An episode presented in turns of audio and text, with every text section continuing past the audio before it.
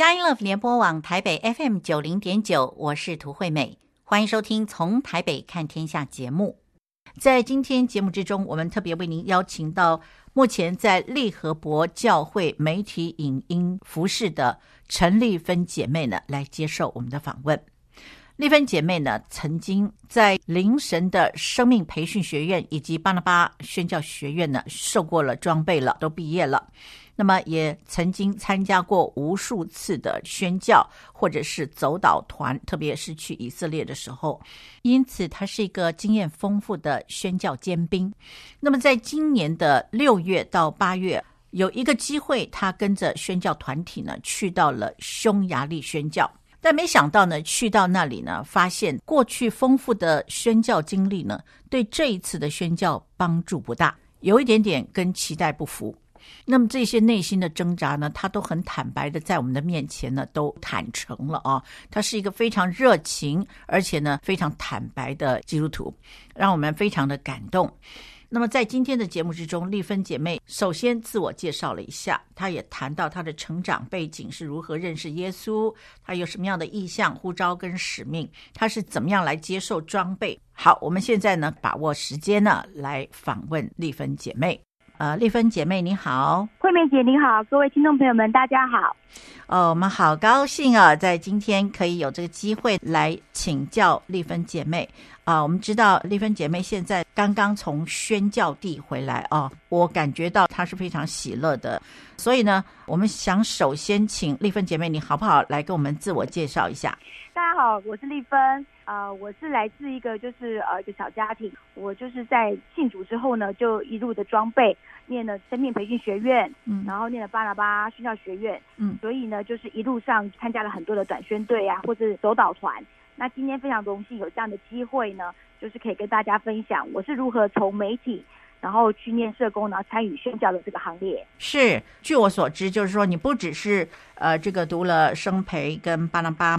其实你也在 TVBS 做了好长一段时间的执行制作，是吗？呃，执行制作人，他就是就是制作人的意思。我其实是在呃美国念书的时候，念的就是广播电视电影这个媒体的科目，所以我回台湾之后呢，就是先后在呃一些电视台呀、啊，比如说纬来啊，嗯，或东森啊，然后 TVBS 工作，都是商业电视台。可是，在商业电视台，我们是什么节目都要做，所以我做了很多节目，比如说访谈性的节目、新闻性的节目、外籍节目、美食节目，呃，政治性节目也做很久，谈话性节目。那我觉得这都对于我的未来，就是在跟人的互动啊，或是在做一些计划相关的方面，是一个很好的基础。这样。是我们刚才聊的过程呢，您告诉我你有个特点，那就是你本能就会传福音，是不是？其实应该这样说，我很喜欢跟人建立关系、沟通，嗯嗯，很喜欢跟人聊天。是，那从小的时候也是因为我不怕生呐、啊，嗯，所以很容易交朋友。那为什么后来知道说自己有传福音，也是因为我受洗之后有做了一些恩赐测验，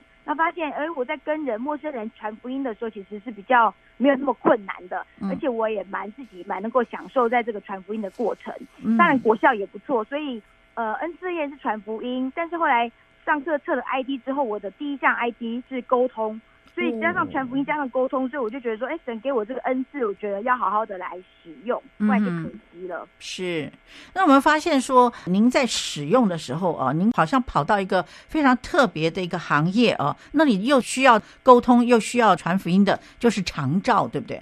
对，没错。其实我同时在念生培的时候，嗯，我回到家里的长照，就是我们俗称的护理之家，嗯，老人养护中心，因为我们家爸爸妈妈。他们经营了三十多年的这个职业啊，嗯，这个机构，然后我其实一开始是排斥的，因为我的个性就刚刚像跟慧明姐所聊的，我是很活泼的，嗯，很喜欢就是跑来跑去的。那一旦进入长照机构、护理之家、养护中心，都是比较陪伴长者，是比较失能型的，嗯，然后他们可能中风或行动不方便，那我变得我被绑在那边，说一开始的时候有点排斥，然后也很抗拒，可是神也借由这个带领我，他让我看到说。为什么神带我回去安养院照顾这些长辈？是因为神也是很爱这些长者，但是他们可能没有机会听到福音。嗯，所以我后来就是在利用读生培装备的时候，下午的时候就是回机构去呃当社工。我后来也修了社工的学分，所以就陪伴他们，比如说读圣经故事啊，然后做一些就圣经的一些活动，就圣经故事的活动啊相关的，嗯，或是说在一些团体工作，他有在团契，让他们进而认识耶稣。然后我们也很多生培的老师啊。嗯，同学都来常常来我们的机构里面办布道会，嗯，圣诞节的布道会，然后复活节的或者母亲节的、感恩节的都有，嗯，所以就因为这样子，很多长者真的上百位长者就是受洗信主的，太好了，对，然后真的我看到那个真的很感动，是原本重听的长辈，我们本来以为不用帮他祷告，反正他听不见，可是没有想到当我们一靠近长辈，他真的是重听都听不见，九十几岁的一个阿公，然后手一按在他心上，哇，祷告，他哭，他流眼泪，他流下来，哎。后来我们护照说有谁要信耶稣，他举手哎，哇，是，对，太感动。神神做的这工作是超越耳朵听不听得见，他的心有遇见神了，所以我们觉得说神好神哦，真的，我在安阳院工作这十年当中。我看到发现很多神机，就是在长者生命上面。嗯，是是，据我们了解啊，那你最近呃有一趟行程啊，是大概两个月之久啊，是非常的不得了啊。呃，不知道你会不会觉得很不得了了？嗯、我们在替你祷告的时候，我们就感觉到非常的不得了。你要不要自己来解释一下？这是实在太精彩了啊！让让您自己来这个揭开。其实我知道惠美姐就是很为我担心跟守望。嗯、那因为我其实也没有想过，当乌俄战争一开打的时候，嗯，我是一个从就是第三者在看这个战争，看着新闻报道，觉得说哇，那里好像真的很紧张啊，其实很紧张。嗯，可是我从之前乌俄战争还没爆发之前，我就其实很想去当那个叙利亚那边、希腊那边难民的职工。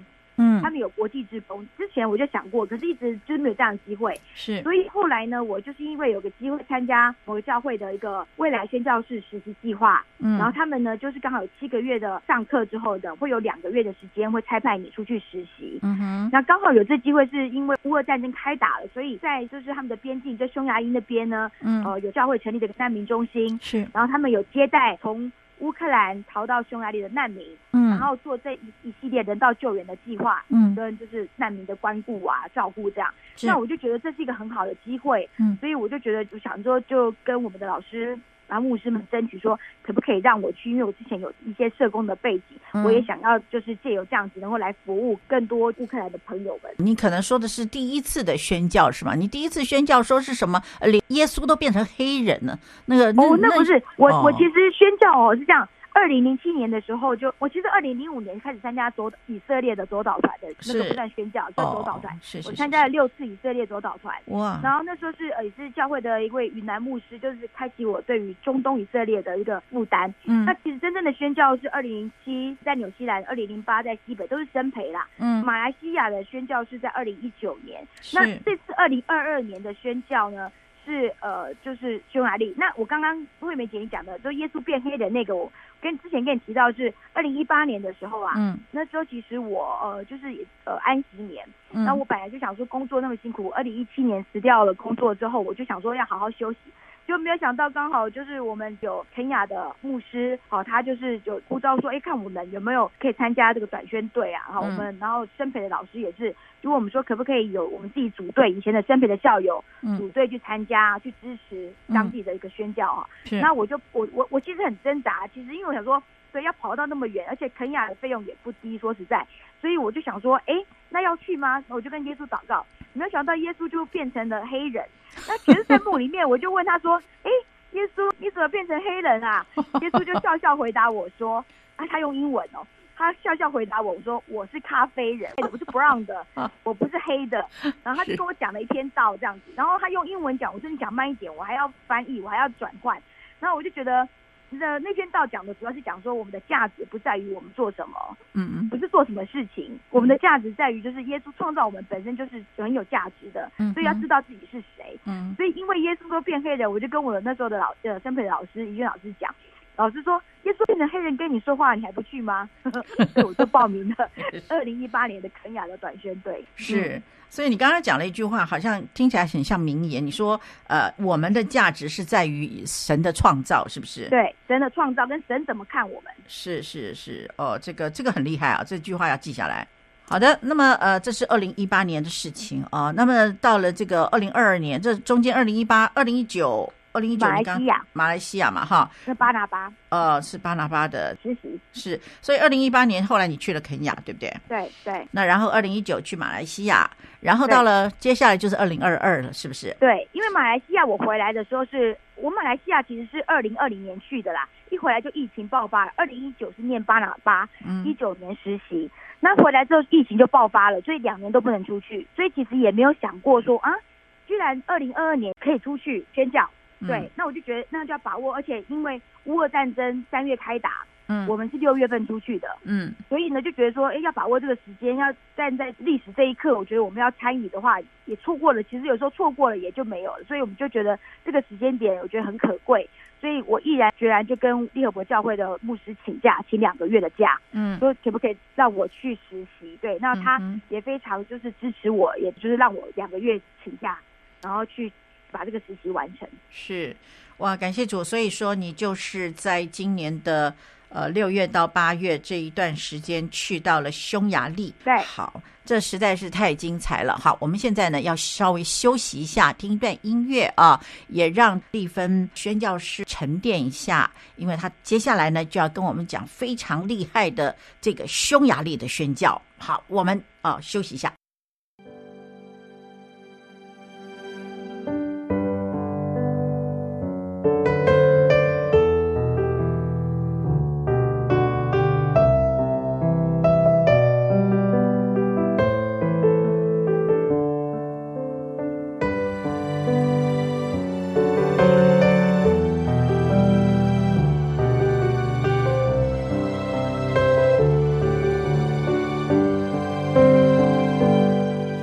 联播网台北 FM 九零点九，您现在所收听的节目是从台北看天下，我是涂惠美。那么我们今天所邀请到节目中的这位特别来宾呢，是利和伯教会的媒体影音同工陈丽芬姐妹。那么她要来跟我们介绍她去。匈牙利宣教的这个非常令人难忘的经历。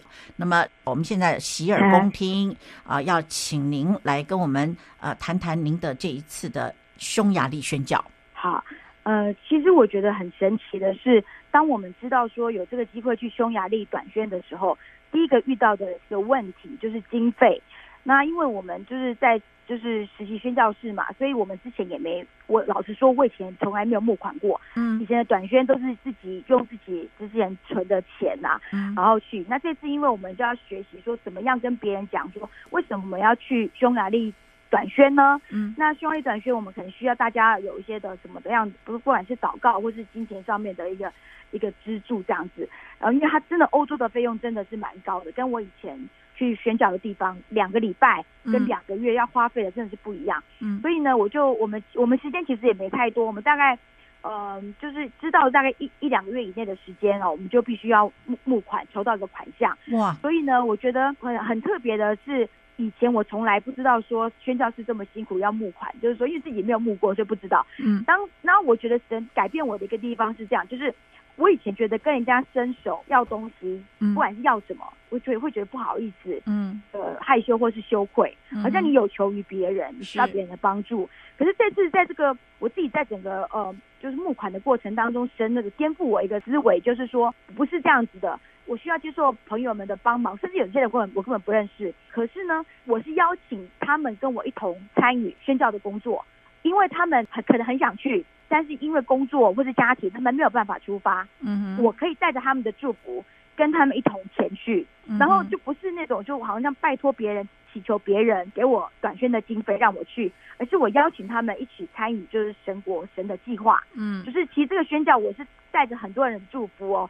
真的，我我的老师就是送我行李箱，有的有的朋友送我包包，就是。或是有给我提供一些东西让我去义卖，就募款呐、啊，嗯，让我去募款，然后募到的钱我就把它缴我们的这个短短宣的这个经费这样子。所以我觉得很奇妙，是在很短的时间之内，甚至有的是我在送群认识的一位师母，呃，他让我就是他就帮我在他们教会里面的小组分享，然后我朋友刚好给我义卖二十二十几条的十字架项链募款，没想到呢一个晚上。就卖掉十几条，就卖掉了、欸，而且秒杀，哦、对，而且他们根本 根本他们根本不认识我，嗯，知道说我要去匈牙利转宣，嗯、要去帮助乌克兰的朋友们，是对，不是他们，嗯，所以我就我觉得后来我出发之前，我又特别去他们那个新竹的城市之光教会，谢谢，就是刚好有个有个讲座，然后刚好去谢谢他们，他们刚好都有来参加，我就说那你们要成为我的带刀者哦，他们也说都好，嗯、所以我就觉得说很奇妙哎，真的不认识他们，是，那你就真的很大方的成全我去，嗯、对。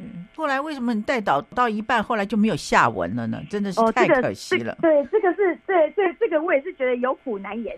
是，其实因为我代导是本来是说每个礼拜我们都要发一篇代表信，请大家代导。因为我们去的地方说实在，第一个是没去过匈牙利，第二个是因为那边就是嗯，其实匈牙利我们觉得。呃，刚开始之前会觉得说，可能离乌克兰真的很近，嗯，哦，很可能会有危险，所以很多人就劝我说不要去了，嗯，那我就想说不会啦，匈牙利离乌克兰还是有一段距离，而且大家有逃到都逃到匈牙利，目前至少欧洲感觉上其他国家还没有那么危险。那为什么会变成这样？是因为我在去匈牙利的第二个礼拜，我第一个礼拜我们是在难民中心，刚开始就是熟悉环境啊，哈、嗯，然后开始不是他们提供午餐的啊。然后有些户外活动啊，带他们去参观 City Tour，参观的乌就是匈牙利当地的那些景景就是景点。嗯，可是第二个礼拜我们就进入罗姆人的村庄，就是罗姆人就是我们俗称的吉普赛人。哦，呃，就是在吉普赛人那边，我们罗罗姆那边有成立一个教会，嗯、那那边的牧者很需要我们这些宣教师去帮忙他们做夏令营，儿童夏令营。嗯，所以在第那第二个礼拜去，因为我在那边都。其实我最担心的是什么？其实我不是担心战争，我担心我会确诊。哦，是，因为我在台湾就是保护的很好嘛，大家要戴口罩。对。可是我知道说去欧洲是不，第一个就是欧欧洲外国人是没有人戴口罩，美国人也是不戴。哦。第二个是因为我们是宣教士，然后我们实际宣教士，然后我们是要去服侍难民也好。或是服侍罗姆人也好，嗯，如果说我戴着口罩，像是我怕他们传染给我，嗯哼，哦，或是说他们，或是他们会觉得我，他们那通常在国外都是生病的人才戴口罩，哦，所以他们就会问说，哦，你生病了吗？所以一一开始去的时候，那边的呃童工啊牧者就有跟我们讲说，就是说呃，就是我们尽量不戴口罩，嗯，对，嗯，所以我就很担心我会确诊，就果果真第二个礼拜就确诊了，哦，我都还记得我测。CPR 的那不是 C 是 PCR 快筛。那个快筛的时候，嗯，七月一号那个那个快筛剂七月一号，可是其实我前两天就已经很不舒服了，哦，就已经开始咳嗽，然后整个台语叫胃瓜啦，哦，就发冷呐、啊，嗯，身体就发冷，然后肩肩颈酸痛，我想说我到底背多重的东西，虽然还蛮重的，五公斤背在身上，但是。没有痛到这样很痛，就是背就很痛。Oh. 后来才后来才团员就是发现我们十二个团员十个都确诊。哇，是是。对，所以变成说一个确诊，我们就全部都就赶快快摘了，然后发现、oh. 哦，原来我确诊了，难怪我这么不舒服。然后整个晚上是一直咳嗽。嗯，对。然后可是我觉得更更奇妙的地方是，我从来没有带过儿童。老实说，儿童夏令营也是我觉得嗯能突破我的一个地方，嗯、因为我一之前做的是长照嘛，我服侍的都是老人家。嗯。啊，不管是失智的老人或失人的，但是我从来没有服服侍过儿童，主日学也没有。嗯。可是这次居然让我去儿童夏令营里面，我要负责带的是青少年。嗯。然后我觉得神也让我就是扩张我的境界，是我不要局限，我只能做什么？我只能服侍老人，我不能做儿童，不能做青少年。这个我想说没办法，就因为遇上了，所以我就是愿意，就是想说好吧，那神你就用我吧，就给你用吧，看你要怎么用。嗯。可是没有想到说，因为我在青少年的这个团体里面，我觉得，诶。虽然语言不是很通，因为他们英文真的不是那么的流利。嗯，我们就是比手画脚啊、嗯、，Google 翻译呀、啊，嗯，然后用简单的英文啊，嗯，然后有眼神交流啊，嗯、还有各种很好笑的，对，嗯、尽量沟通就对了。所以加上我的个性，就是很喜欢跟人家互动聊天，嗯，所以就很快的，就是我们就破除了那个藩篱呀，嗯，就是国籍呀、啊、语言的藩篱，那个语言的东西已经其实没有办法就限制我们想要沟通的那个热情，所以我就觉得说。后来变成做做这个之后，我就觉得说，哇，原来我们是只要愿意被诊所使用，很多东西我们不会的。神也会加些力量让我们去让他所用，然后做他所想要做的事情。好厉害！嗯、好，这是我们哈刚才从筹备后一跳就跳到了这个宣教去了啊。所以呢，我们再回过头来啊，呃，要请丽芬呢再一次跟我们来回到这个你筹备的时候啊，除了这个呃经费之外呢，呃，还有什么问题你碰到了，然后呢就这样突破的有没有？呃，其实刚刚提到就是说面子。在筹备经费的时候，最大的我要突破就是我的面子问题。哦，是请求别人的帮助。是，对，那这个对我来讲真的很不容易，是因为我就觉得，呃，我我其实一开始我想办法是卖掉我自己家里面所有可以卖的东西。哦，是。对，我就把我家里就是呃，比如保养品啊，呃，包包啊，嗯、然后那些呃化妆品啊，然后我的车子啊，嗯，就是我想说可以赶快补足这个短宣的经费，嗯，不想去求别人，嗯，帮忙，嗯。可是后来我觉得神让我知道说，啊、呃，不是不是这样子的，他不是这样子看的时候，我的心态健康了，嗯，我就可以很。自然的跟别人分享说，我有一个我要去参加一个短宣，嗯，那需要有募款，嗯，那不知道说呃大家就是可不可以听一听我分享我就是要去短宣的这个心路历程，嗯，然后呢愿不愿意与我一同参与这个短宣的计划？好，这是一个突破，就是面子问题。我觉得这个东西突破之后，很多东西就比较容易。那再来第二个第二个要遇到的是什么呢？就是我要走出我的舒适圈。是哦。其实我知道说。虽然之前参加过一些宣教，但是因为那时间很短，两个礼拜，嗯，牙一咬，嗯，眼睛就撑过去了，就眼睛一闭就撑过去了。对，其实我最担心的是。两个月的时间，我要怎么度过？嗯、我要怎么熬过？讲白点，熬过 两个礼拜很快哦，那两个月很久。对。那我，然后那那时候去加拿大送权的时候，有个牧者就帮我祷告，就说：“呃，神说要我走出我的舒适圈。”二零一七年，哦，我就想说，舒适圈到底要怎么走啊？怎么走出来？对。然后呢，我遇到的问题就是，我听说哦，我们呃，就是我们的老师们就告诉我们说。匈牙利很热哦，哦，哦，它很热，欧洲很热，但是他们的建筑物里面都没有呃冷气。那对我来说，我们台湾随处都有冷气嘛，哈，不管便利商店或者自己家里面，对，所以吹冷气这件事情，其实对我来讲是天经地义嘛，哈，夏天就是要吹冷气的，嗯，才睡觉，对不对？那我一想到说那边不能的时候，我开始心里就有点焦虑，嗯，所以我就跟我妹妹借了三台电风扇。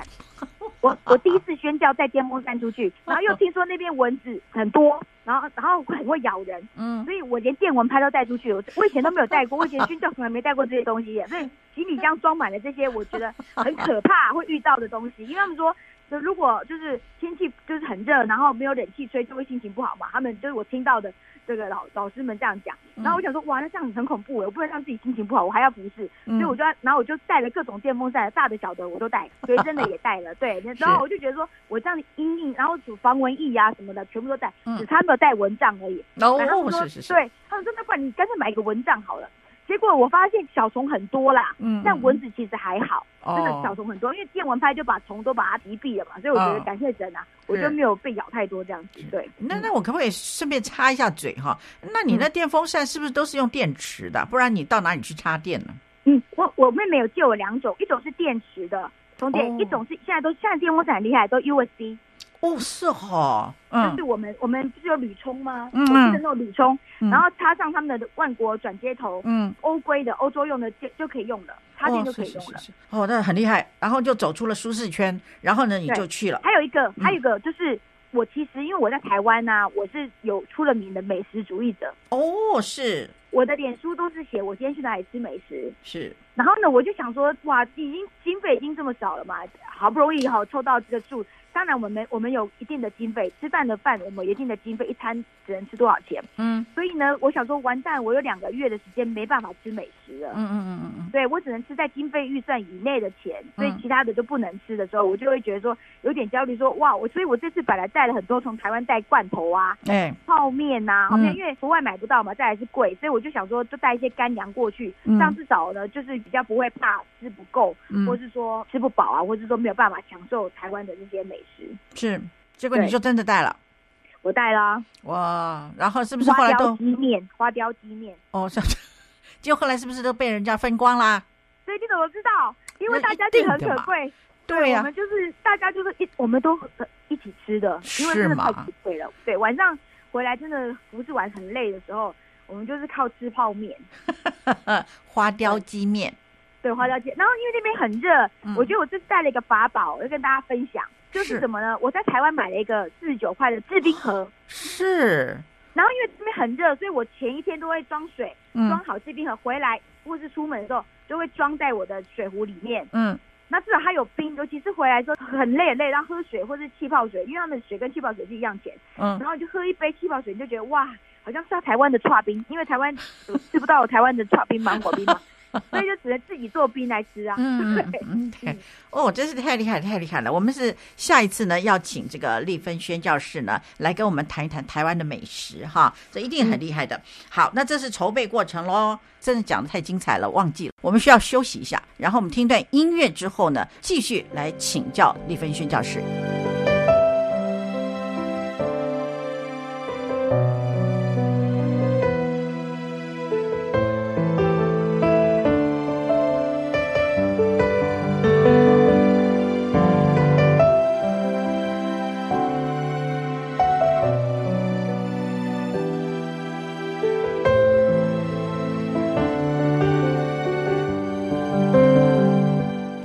联播网台北 FM 九零点九，您现在所收听的节目是从台北看天下，我是涂惠美。那我们今天邀请到节目中这位特别来宾呢，是利和博教会的媒体影音童工。陈丽芬童工，那么他最近呢去了一趟匈牙利宣教啊，非常精彩。所以呢，我们一定要请丽芬宣教师呢来跟我们分享所谓的精彩啊。我的意思是说，神带领他，神让他经历到非常精彩的一些状况哦。好，那么现接下来呢，是不是就请丽芬呃来跟我们分享一下筹备完了，然后接下来怎么样？接下来就是要动身启程了。嗯，那我我可以稍微分享一下，就是说。因为去欧洲呢，我们只能带一个行李箱，那个一个行李箱，那它是三十公斤，然后一个手提灯，手提的七公斤这样。嗯，那我其实光刚刚所讲，我因为太。太担心，就是欧洲的那个天气太热，没办法，没有冷气，没办法，嗯，睡觉啊，哈、嗯，所以我就是我的行李箱其实只剩五公斤可以装了，就是几乎都装满了啦，加上还有那些干粮，干粮还放不下去，放在朋友的行李箱，已经放不下了，都是买太多干粮。那所以呢，就是要在断舍离，就一边整理行李箱的时候，就一边要断舍离，什么是？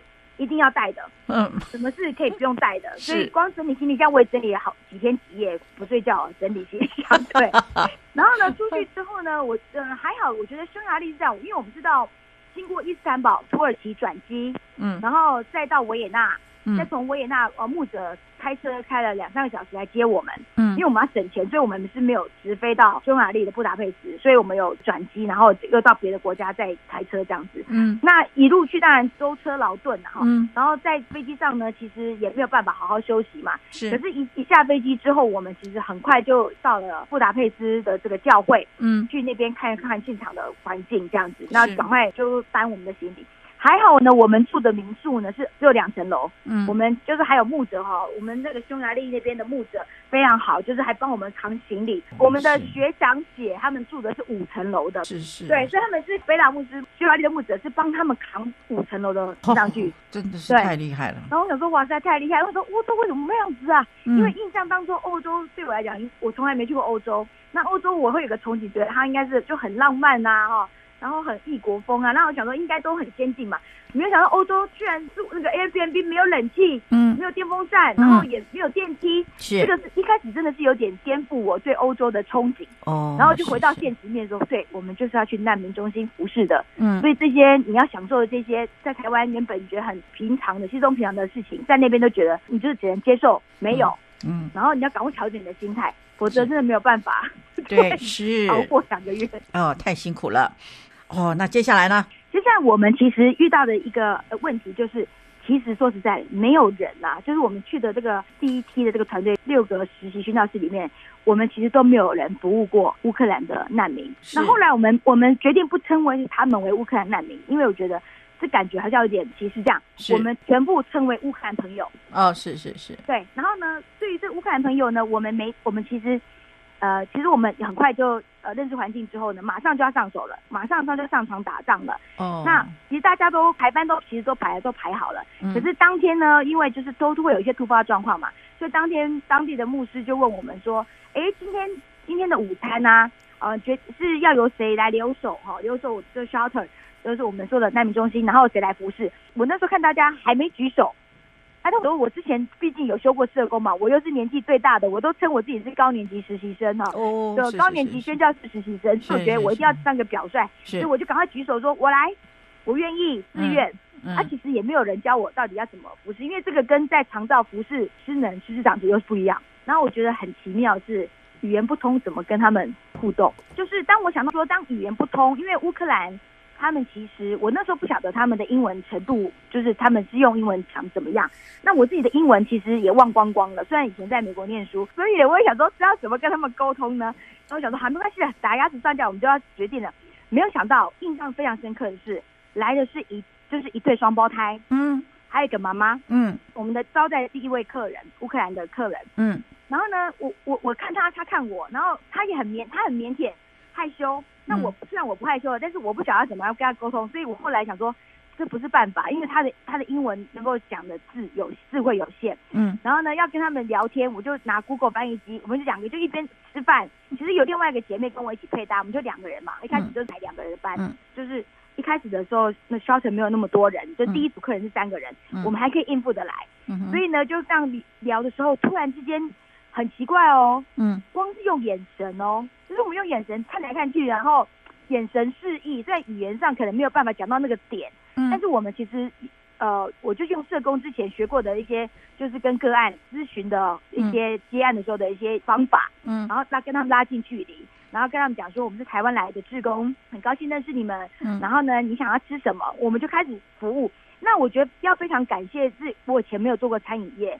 那感谢是我地和伯教会的呃牧师哦，主任牧师，就是刚好我争取说我在出国之前让我去，我们有一个餐厅叫日好遇见日好，嗯，他让我拜托他让我可以去那边上班，我要知道怎么样接待客人，我就把这些乌克兰的朋友当成是我之前在台湾服务的客人，嗯哼，所以我就把自己就变成一个就是服务生这样子，然后我就问说，你需要喝茶吗？还是水呢？还是咖啡呢？然后我们都有有备餐嘛，备餐然后就说你要吃什么，然后就在。每次其实我们这样谈话在一个半小时，我们这样聊，其实聊下来并没有办法很深入，但是大概知道哈、嗯、他的背景，嗯、他从哪里来，来多久，好、嗯，然后他对这边还住的还习惯吗？嗯、就是关心问候，建立关系。嗯，然后呢，没有想到呢，我觉得很奇妙是，当天我们第一个服侍完，我们就想说哇，松了一口气，好，我们没有我们没有砸锅哈，那呃感觉还不错，他就我们就送他到门口跟他们再见。结果没想到，他当天写 email 给我们的在那边的教会的主任牧师，他写说非常谢谢你们的服务，我们感受到被尊荣。对，他说，然后我说实在是，他说真的是一个非常美好的一天。嗯嗯。然后也就是很期待我们之后还可以有机会可以再遇到啊这样子。嗯。那这这个我觉得是，那牧师也非常高兴，他说，嗯、呃，难民中心从三月乌俄战争开始打之后，他们就开始筹备。成立这个难民中心，就是教会改成难民中心哈。嗯。然后这几个月的时间，他们第一次收到乌克兰朋友给他们的回应，嗯，而且是这么正面的，然后这么有诚意的道谢。所以我们就觉得说，哇，那我们做的不错，我们就继续加油。所以在匈牙利那边呢，我的工作呢就是什么都要做，就是我们要服务，然后我们要打扫呃厕所，然后因为 shelter 有收，就是我们之前有让一些乌克兰朋友住在那边嘛，嗯，然后洗床单啊什么的，所以我的手，因为我本身有荨麻疹，嗯，那我的手就一直洗，一直洗，洗到伤口都裂开，就皮肤啊都是太干，而且欧洲很干都裂开，所以裂开之后你还要继续洗，那。不是说没有手套了，有虽然有手套，可是那个手套很小之外，是我们不想让他们觉得说，好像我们怕脏啊或什么的，所以大家都没有戴手套。那个盘子，外国人吃饭真的不是像我们就一个碗就可以解决了，他们有分哦，汤有汤碗的，沙拉有沙拉碗，杯子啊，是盘子啊，吃饭的啊，什么都不一样，所以一个人下来的碗至少是四五个。哇，对，那我们这样一直洗，就我们最多十五二十个客人的时候，嗯，那洗的量真的是。洗不完呐、啊，对，就是一直洗，一直洗，一直洗，对。然后洗，因为洗碗槽其实很小，嗯，非常小，不像我们台湾可能有两个洗碗槽，是很大的，嗯，有个他们是很小，菜瓜布也很小，但是你就是还在很很快速的时间之内，你要完成，因为玩都不够用啊，下一批又来了，嗯，然后我就觉得训练我们的那个临场的那个反应是对。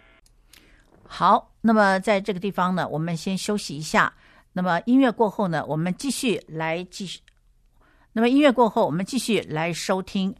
陈丽芬宣教士来跟我们分享在匈牙利的宣教。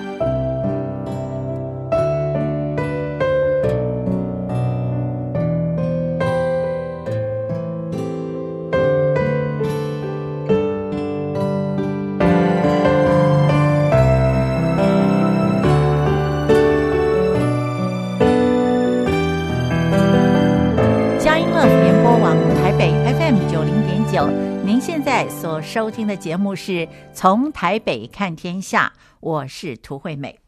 在今天，我们为您邀请到节目中这位特别来宾呢，是利和伯教会的媒体影音同工陈丽芬姐妹啊。我们在节目中也称她为陈丽芬宣教士，因为她确实是去宣教嘛啊。那么她跟我们分享的呢，是去到匈牙利宣教，在匈牙利呢，他们是接待从乌克兰逃到匈牙利的那一些难民啊，他们称这些难民为乌克兰来的朋友。在节目之中，我们所听到的呢，丽芬姐妹最感动我们的一点是什么呢？就是她的热情，她的毫无保留的热情，实在是融化我们每一个人的心。好，现在我们继续来收听丽芬宣教士来跟我们分享。然后我觉得说，呃，再来一个就是说，我们就开始学习语言，因为如果我一直讲英文，嗯，他听不懂，对不对？对。那 Google 翻译有时候又翻的很奇怪。所以我们就开始要学那个乌克兰文，对，那乌克兰文其实很难学，但是简单的问候我要记得，而且我因为毕竟以前做社工，所以我就要记得每个个案、每个朋友他们的名字、他们几岁、从哪里来、来多久，或他们有一些要要备注的事情这样子。对，那我觉得让我比较感动的地方，这样的地方就是也是也是在第一个礼拜就发生了，就是。有一个我本来以为她是妈妈，就没想到是婆婆，才四十八岁，开始看起来很热情，而且她她的穿着感情很热情，就是就是啊低就是啊低胸这样子哈，我都印象很深刻。后来知道哦，原来她已经四十八岁，她是婆婆，她带着三个人，带两个小朋友啊，一个大概十岁左右，嗯，一个才出生一岁多，然后一个媳妇，嗯，前面刚开始我们聊天的时候也是有限，她也是没有办法，不太能讲英文，然后也是用翻译机，结果她直接拿她的手机给我看，嗯。结果你知道他播放的是什么影片？什么？是他家被轰炸轰炸的影片。哎，是。他直接拍下来，然后他们全家，这是他是来自于马利乌波尔。我其实，在新闻看到，根本不知道这个地方在哪里。大部分是来自基辅，嗯、就是他们的呃首都。然后这个马利乌波尔这个婆婆呢，她就给我看说：“你看，你看，我我这是我家，这是我家。嗯”然后被就炸掉之后，车子也炸掉了，那整栋隔壁也炸掉。她说她躲在地下室躲了一个月。天哪，是。然后他们睡的地方就睡在那个就是地下室，然后他的耳朵，我我其实一开始就看到他耳朵有贴个东西，可是我不好意思问，因为怕太敏感了不能问。就他自己告诉我说他耳朵受伤了，是他听力现在有点问题，因为长期听那个轰炸爆炸那个声音，嗯，所以他说他现在在治疗看医生，嗯，然后他就跟我讲说很惨，他说他很担心他的先生跟他的儿子，因为他们还在乌克兰打仗。很担心，他不知道该怎么办，然后他就用笔的，他比那个十字架，我们不是祷告，天主教祷告不是有那个笔的手势，他一直比祷告祷告，然后我就说，好好，我会为你祷告，可是我不敢，因为第一为什么？刚开始要用英文祷告，我因为我没我没办法用乌克兰文祷告嘛，嗯，假如我用英文祷告，他又听不懂，所以我想说，那我回家用中文祷告好了，然后就这样目送他离开，可是他最后离开之后，你猜他做了一个什么举动吗？什么举动？他转过头来抱我呢。哦，真的哈、哦，我真的被他吓到，而且他哭，他是哭了，是他是流眼泪哭的。他说：“谢谢你们，谢谢你们。”他只能讲这样，其他的他也没办法讲。嗯，然后我就被他吓到，然后他主动就跟我们合照哈，因为本来想说拍照这个是比较敏感嘛，嗯、就就其实有就是呃他们的身份，可是没想到他们我们都变成朋友了，嗯、他们就很愿意跟我们合照。他们说他们想留下纪念，是。然后呢，他过拥抱我，就说我一定会。可是我当天回去的时候，我很懊悔。我就私下就跟先跟牧师讲，我说牧师今天有发生这样的一个情况嘛？因为牧师那时候不在，我后来就跟他讲，我说那我应该怎么处理？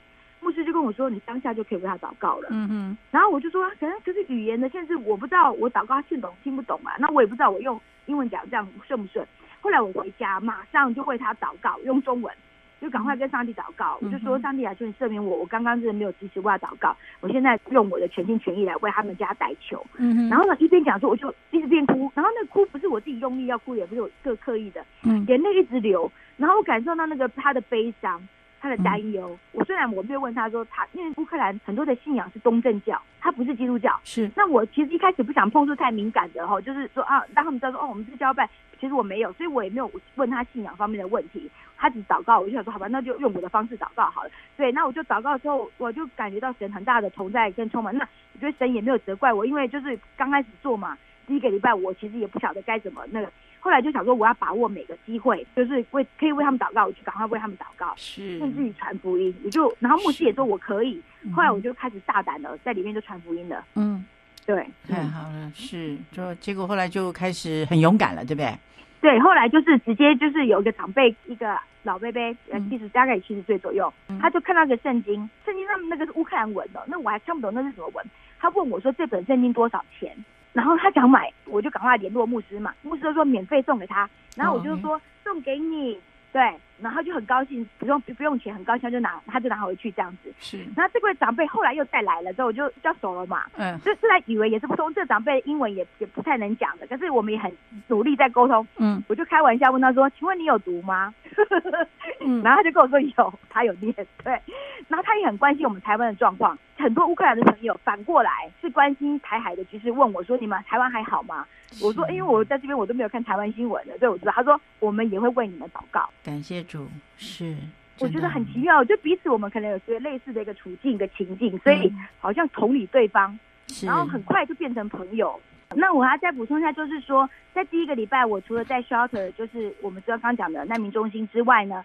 就是印象最深刻的是，在去三四天，我们就有个机会是要做 city tour，就是城市导览。是。然后，因为我之前在台湾，因为就是黄那个巴拿巴训教学院的黄奇慧老师就说，叫我们要在五十岁之前呢，拿到一些证照，华语文师资啊，导游领队证照，所以我这些证照都拿到了。可是我实际上根本没有带人出过团。然后呢，我我那时候被赋予的是实习的领队跟导游，就是说我要带这一群二三十个乌克兰朋友，我就我要学习，我先一天要去见习，说怎么跟他们介绍匈牙利的景点。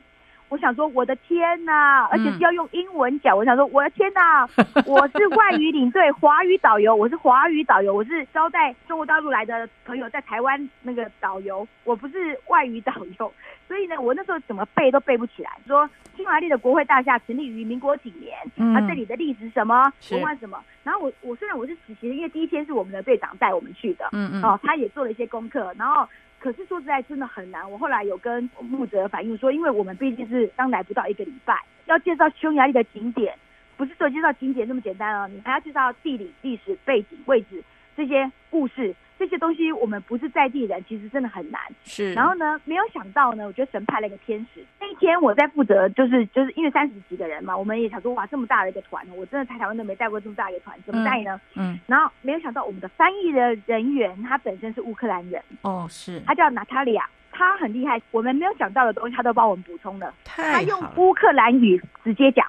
哦，是哈。对，因为他我们带是乌克兰朋友嘛，二三十乌克兰朋友，二十几个多。然后呢，他直接讲，那我就我我虽然听不懂乌克兰语，嗯，但是我想说他怎么我们说讲这样，他怎么讲那么多？嗯、我就很好奇呀、啊，嗯，就是以我直接翻译来讲说，大概长度大概差不多这样。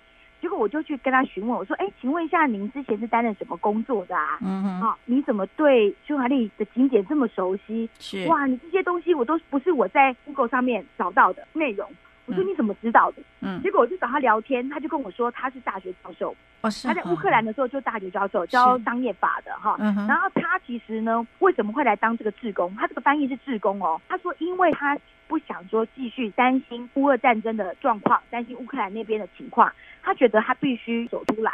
战争爆发之后一个月多啦，嗯，他觉得他要走出来，所以他就利用这两个多月的时间，嗯，他走遍了匈牙利所有的博物馆景点。参加当地的一些 tour 的行程，了解这个地方，嗯、然后他觉得他可以贡献他自己。好、哦，乌克兰，他因为他同时会英文，他英文很棒，是会英文又会就乌克兰语嘛。是，然后他所以他就觉得他可以帮助他自己的呃家乡来的这些人民百姓，嗯，成为一个桥梁，是让他们很快的、迅速的能够融入匈牙利的这个社会跟就是这个地方。嗯，对，然后所以他就帮我们翻译，然后。我其实说实在，就是因为我个性本来就是就是大拉拉，然后很很喜欢跟他做朋友，所以在很短的时间，我们就半天的这个下午下午的这个导览行程，就跟他变成好朋友了。哦，我们彼此就永。其实我其实，在台湾台湾，我虽然是很很喜欢交朋友，可是我还没有到那么就是那么热情，说跟大家抱来抱去这样子啊，抱来抱去啊亲来亲去这样。然后就是他们都在一起，他就抱着我，然后我就很怕亲我的，然后我就想说，对，然后就说我们下次一定要再见面，就没想到真的。那个礼拜见完面之后，因为我们下礼拜第二个礼拜去是去那个罗姆人村庄，嗯、回来之后我在别的场合又遇到他，就好像认识很久的朋友，然后我们谈的东西就随着一次一次就可以更深。好的，听丽芬姐妹分享到这里呢，我们节目已经接近尾声了。